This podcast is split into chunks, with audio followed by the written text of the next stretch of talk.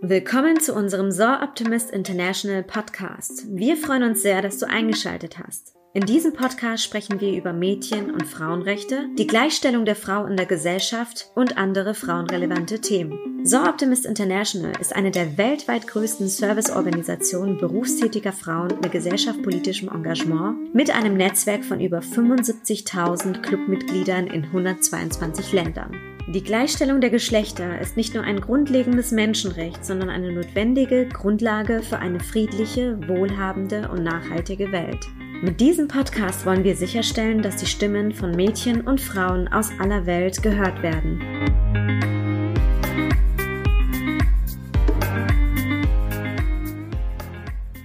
Hallo an euch und willkommen zu unserer neuen Folge in unserem Soroptimist Deutschland Podcast. Schön, dass ihr wieder dabei seid.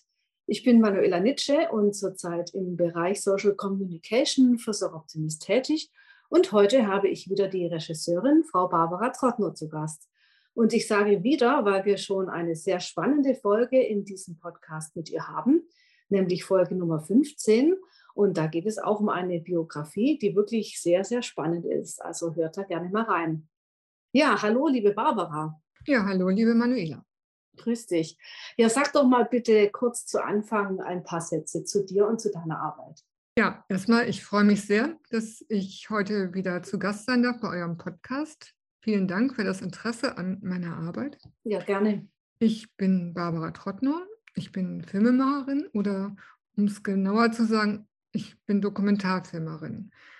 Ich bin von der Ausbildung her eigentlich Sozialwissenschaftlerin, habe aber nach Studienende dann ein Volontariat beim Hessischen Rundfunk in Frankfurt gemacht und danach längere Zeit als Redakteurin und als freie Autorin fürs ZDF gearbeitet. Dann habe ich aber gemerkt, dass ich längere Filme machen wollen, dass diese Fernsehformate mich zu sehr eingezwängt haben. Und deshalb habe ich dann schon relativ früh angefangen, selbstständig zu arbeiten. Und inzwischen ist es so, dass ich meine Filme auch meistens selber produziere. Hm, super. Ja, wir wollen ja heute über deinen Film Kaptan June sprechen. Und es gab tatsächlich zwei Auslöser dazu. Zum einen, dass wir ab und an so Sätze hören, die kennt ihr sicherlich auch. Zum Beispiel, ich kann alleine eh nichts ausrichten oder alleine schaffe ich das nicht oder als Einzelperson wird man eh nicht ernst genommen. Also solche Sachen. Also Resignation, bevor man überhaupt angefangen hat, was durchzuziehen. Und zum anderen wollen wir eine Frau, eine Kämpferin vorstellen, die ihr Ziel eben erreicht hat, dadurch, dass sie einfach losgelegt hat und äh, für ihr Ziel gekämpft hat und somit auch ein Vorbild für uns sein kann. Wie bist denn du, Barbara, zu deiner Idee, zu dem Film gekommen und wie ist es zu der Umsetzung gekommen? Ich bin 1991 das erste Mal nach Dalyan gekommen. Mhm. Das ist ein kleiner Ort an der türkischen Küste in der Provinz Mula. Und damals ging es um einen Film, den wir zusammen mit verschiedenen Naturschutzorganisationen machen wollten.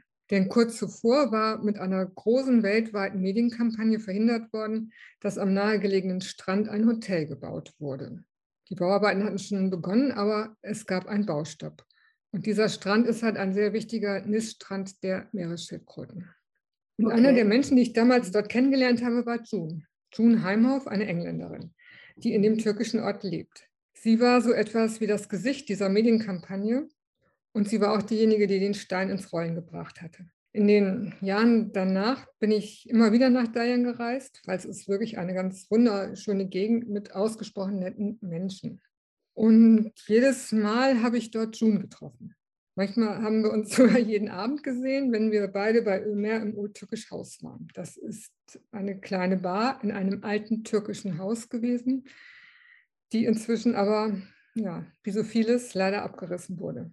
Ich habe all die Jahre, habe ich immer Junes Engagement beobachtet und irgendwie auch bewundert. Ihr war es wirklich ein ganz großes Anliegen zu verhindern, dass am Strand gebaut wird, damit die Schildkröten dort ihren Platz behalten können. Den Film über June habe ich aber erst 2012 gemacht. Und da kannte ich sie schon über 20 Jahre. Ein wenig hat mich damals auch angeregt, dass in dem Jahr ihr 90. Geburtstag war. Wow. Aber sie war trotz ihres Alters, mhm. war sie unheimlich aktiv und steht total präsent.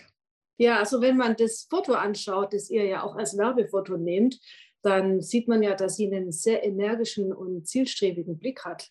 Also die hat ja wirklich extrem viel Energie. Wo kommt diese Energie her? Und ähm, also jetzt vor allem in dem Alter, ich meine, jetzt ist sie ja schon 99, ne? Ja, sie ist 99. Wahnsinn. June war immer sehr naturverbunden. Das rührt sicherlich auch schon aus ihren Kindheitserfahrungen. Sie ist in Afrika aufgewachsen und äh, ist in der Zeit auch in vielen Ländern gewesen in Afrika, wo ihr Vater als Ingenieur gearbeitet hat. Mhm. Und in den Istoso-Strand hat sie sich sofort verliebt, als sie das erste Mal da war. Es ging ja also auch darum, diesen Strand zu retten. Einerseits die Schildkröten zu schützen, damit die da weiter ihre Eier ablegen können, aber andererseits eben auch diesen Strand zu erhalten. Mhm. Dieser Strand war für sie wie ein Paradies. Ja, sie das ist er ja wirklich. Für die Schildkröten halten und auch für sich. Und ich selber bin ihr dafür wirklich sehr dankbar, denn auch für mich ist dieser Strand ein ganz besonderer Ort. Ja, der ist ja auch bekannt. Also das ist ja wirklich ein hübsches Fleckchen Erde. Und ich habe mir jetzt gerade überlegt, ob jetzt zur Corona-Zeit, wo man ja nicht fliegen sollte oder eben ja, Schwierigkeiten hatte zu reisen, sage ich mal so, das hat doch diesem Strand und den Schildkröten sicherlich sehr gut getan. Ja, dem Strand hat das sehr gut getan halt. Also sie hatten in den letzten beiden Jahren mehr Schildkrötennester als je zuvor, weil es mhm. war einfach Ruhe am Strand. Man muss sich das ja so vorstellen, dass die Schildkröten nachts an Land kommen. Das sind ja große Lebewesen, ein bis zwei Meter groß. Und die graben mit ihren Flossen dann ein Loch in den Sand und legen dort ihre Eier ab. Anschließend wird das wirklich kunstvoll wieder zugeschüttet und die Schildkröten selber gehen dann ins Meer. Das ist ähm, halt nur möglich, wenn es wirklich ruhig ist am Strand, weil sonst kommen die nicht an den Strand. Da reicht es schon, wenn in der Ferne ein Licht ist. Und dass sie ihren Landgang abbrechen. Und vor allen Dingen ist es wichtig, speziell diesen Strand auch zu schützen, weil die Schildkröten interessanterweise immer zur Eiablage an den Strand zurückgehen, an dem sie selbst geschlüpft sind. Mhm. Und das war natürlich jetzt ein großer Vorteil, dass nur wenig Touristen da waren. In den letzten Jahren waren überwiegend nur türkische Touristen da. Mhm. Klar, und der Nachteil ist natürlich, dass dann kein Geld dahin kommt. Die Frage ist, wie hat sie denn überhaupt das alles finanziert? Ich meine, das ist ja auch eine ganze Menge Arbeit und äh, finanzieller Einsatz, der da gefordert ist, oder? Ja, also June war finanziell eigentlich abgesichert. Sie war zweimal recht wohlhabend verheiratet und dadurch konnte sie sich das von ihrer Seite her leisten. Mhm. Und die Kampagne, da ist sie ja nicht alleine gewesen. Da waren ja viele andere auch dran beteiligt. Und es gab immer wieder eine große Spendenbereitschaft auch für mhm. ihre Arbeit. Mhm. Gibt es denn Leute, die das Projekt oder ich weiß ja nicht, es ist inzwischen so eine Art Stiftung, gibt es Menschen, die das weiterführen wollen nach ihrem Tod oder wie ist das geregelt? Also June hat ja schon 2010 eine Stiftung gegründet. Mhm. Eine Stiftung speziell zum Schutz der Meeresschildkröten, die heißt Captain Junes Stiftung. Mhm. Und diese Stiftung setzt sich jetzt dafür ein, dass der natürliche Lebensraum der Meeresschildkröten erhalten bleibt und vor allen Dingen, dass er vom Tourismus auch geschützt wird. Und in dieser ganzen Zeit hat June ein Informationscenter am Strand betrieben. Das war ja. interessanterweise in der Hütte, in der sie anfangs gelebt hat am Strand. Mhm. Und diese Hütte musste dann zeitweilig vom Strand auch weg, ist dann aber wieder an den Strand zurückgebracht worden. Und in diesem, dieser Hütte erzählt June ihre Geschichte, die ja aber mhm. ganz eng mit der Geschichte des Strandes verknüpft ist. Und die ist wirklich sehr gut besucht worden in all den Jahren. Die letzten zwei Jahre war sie aber eben auch leider zu.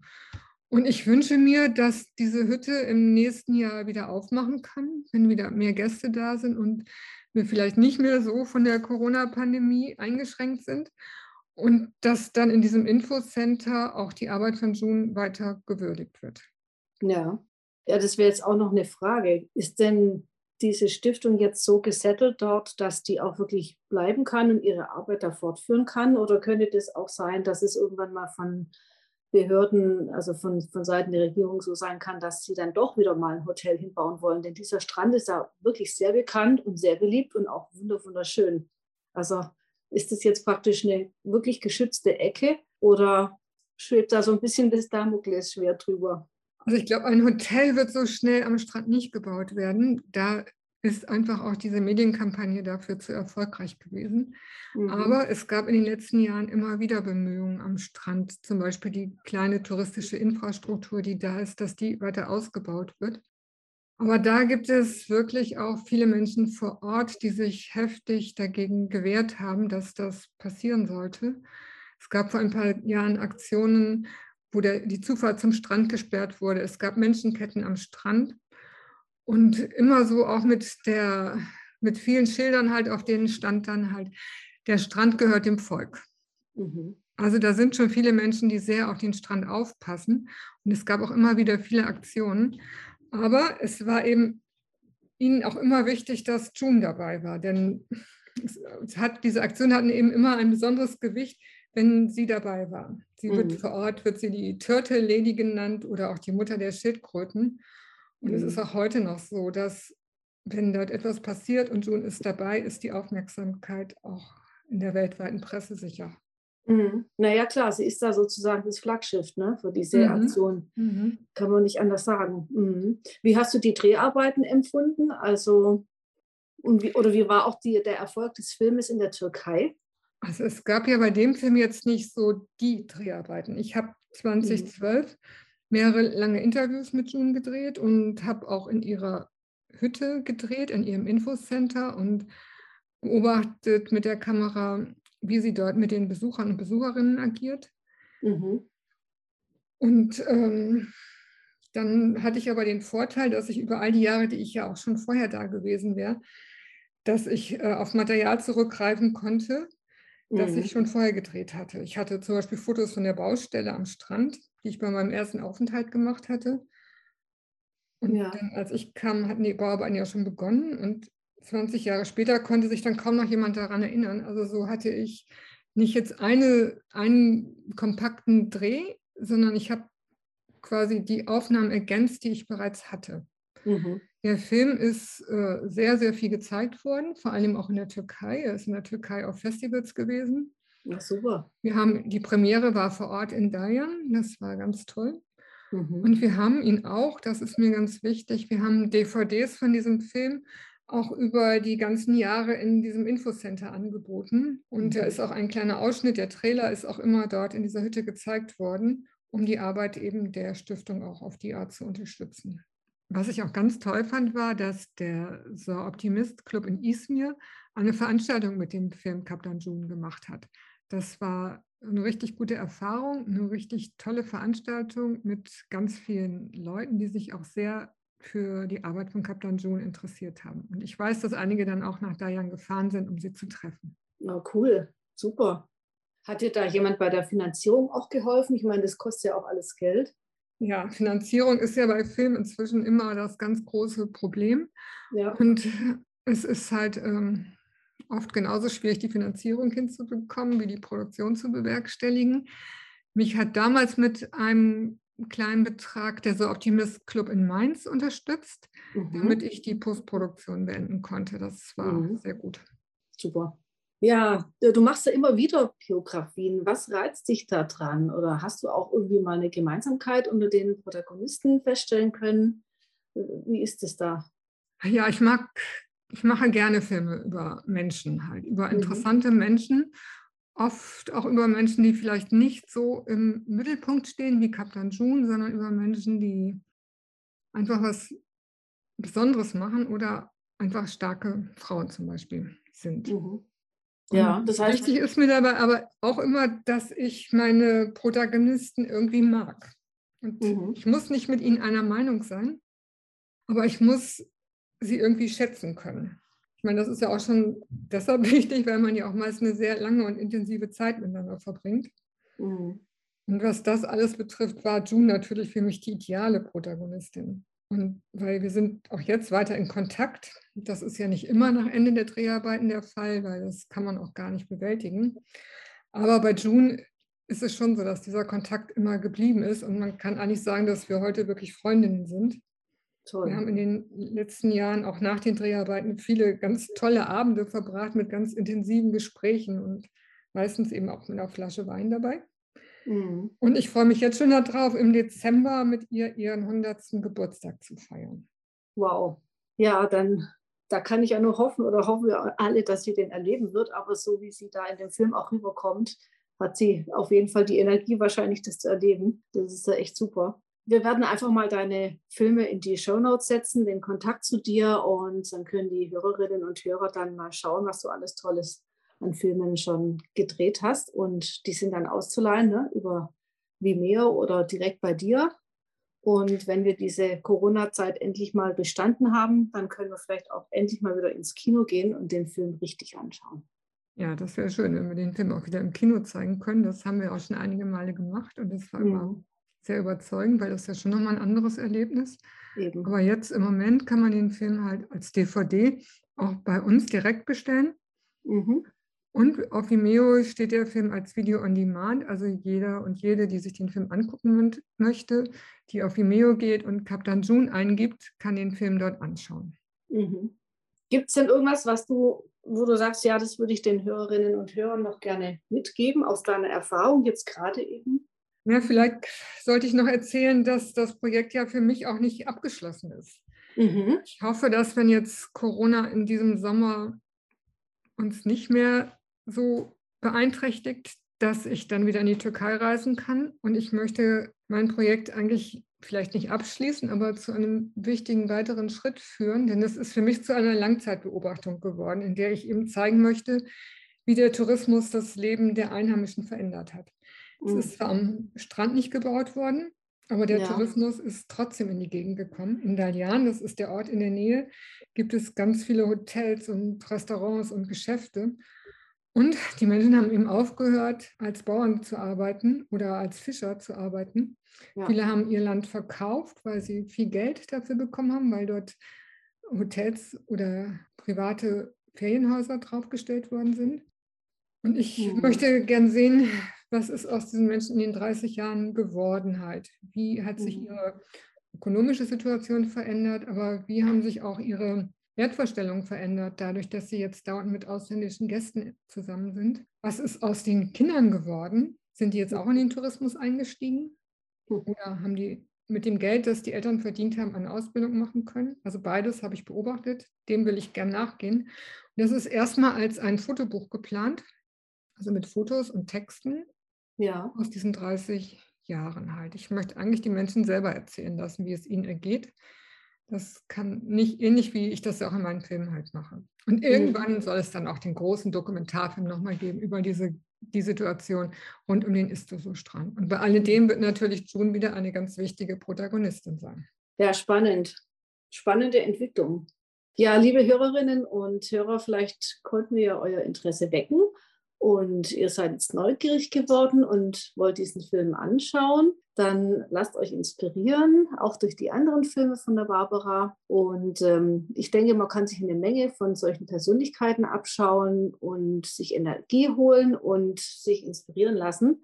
Und ja, Barbara, ich sage dir vielen, vielen Dank für den Podcast, für das Gespräch und ich wünsche dir natürlich dann viel Erfolg mit dem weiteren Vorhaben. Ja, vielen Dank auch für euer immer gleichbleibendes großes Interesse. Das ist sehr schön. Ja, dann danke dir nochmal und äh, hab jetzt noch einen schönen Tag heute. Tschüss. Tschüss.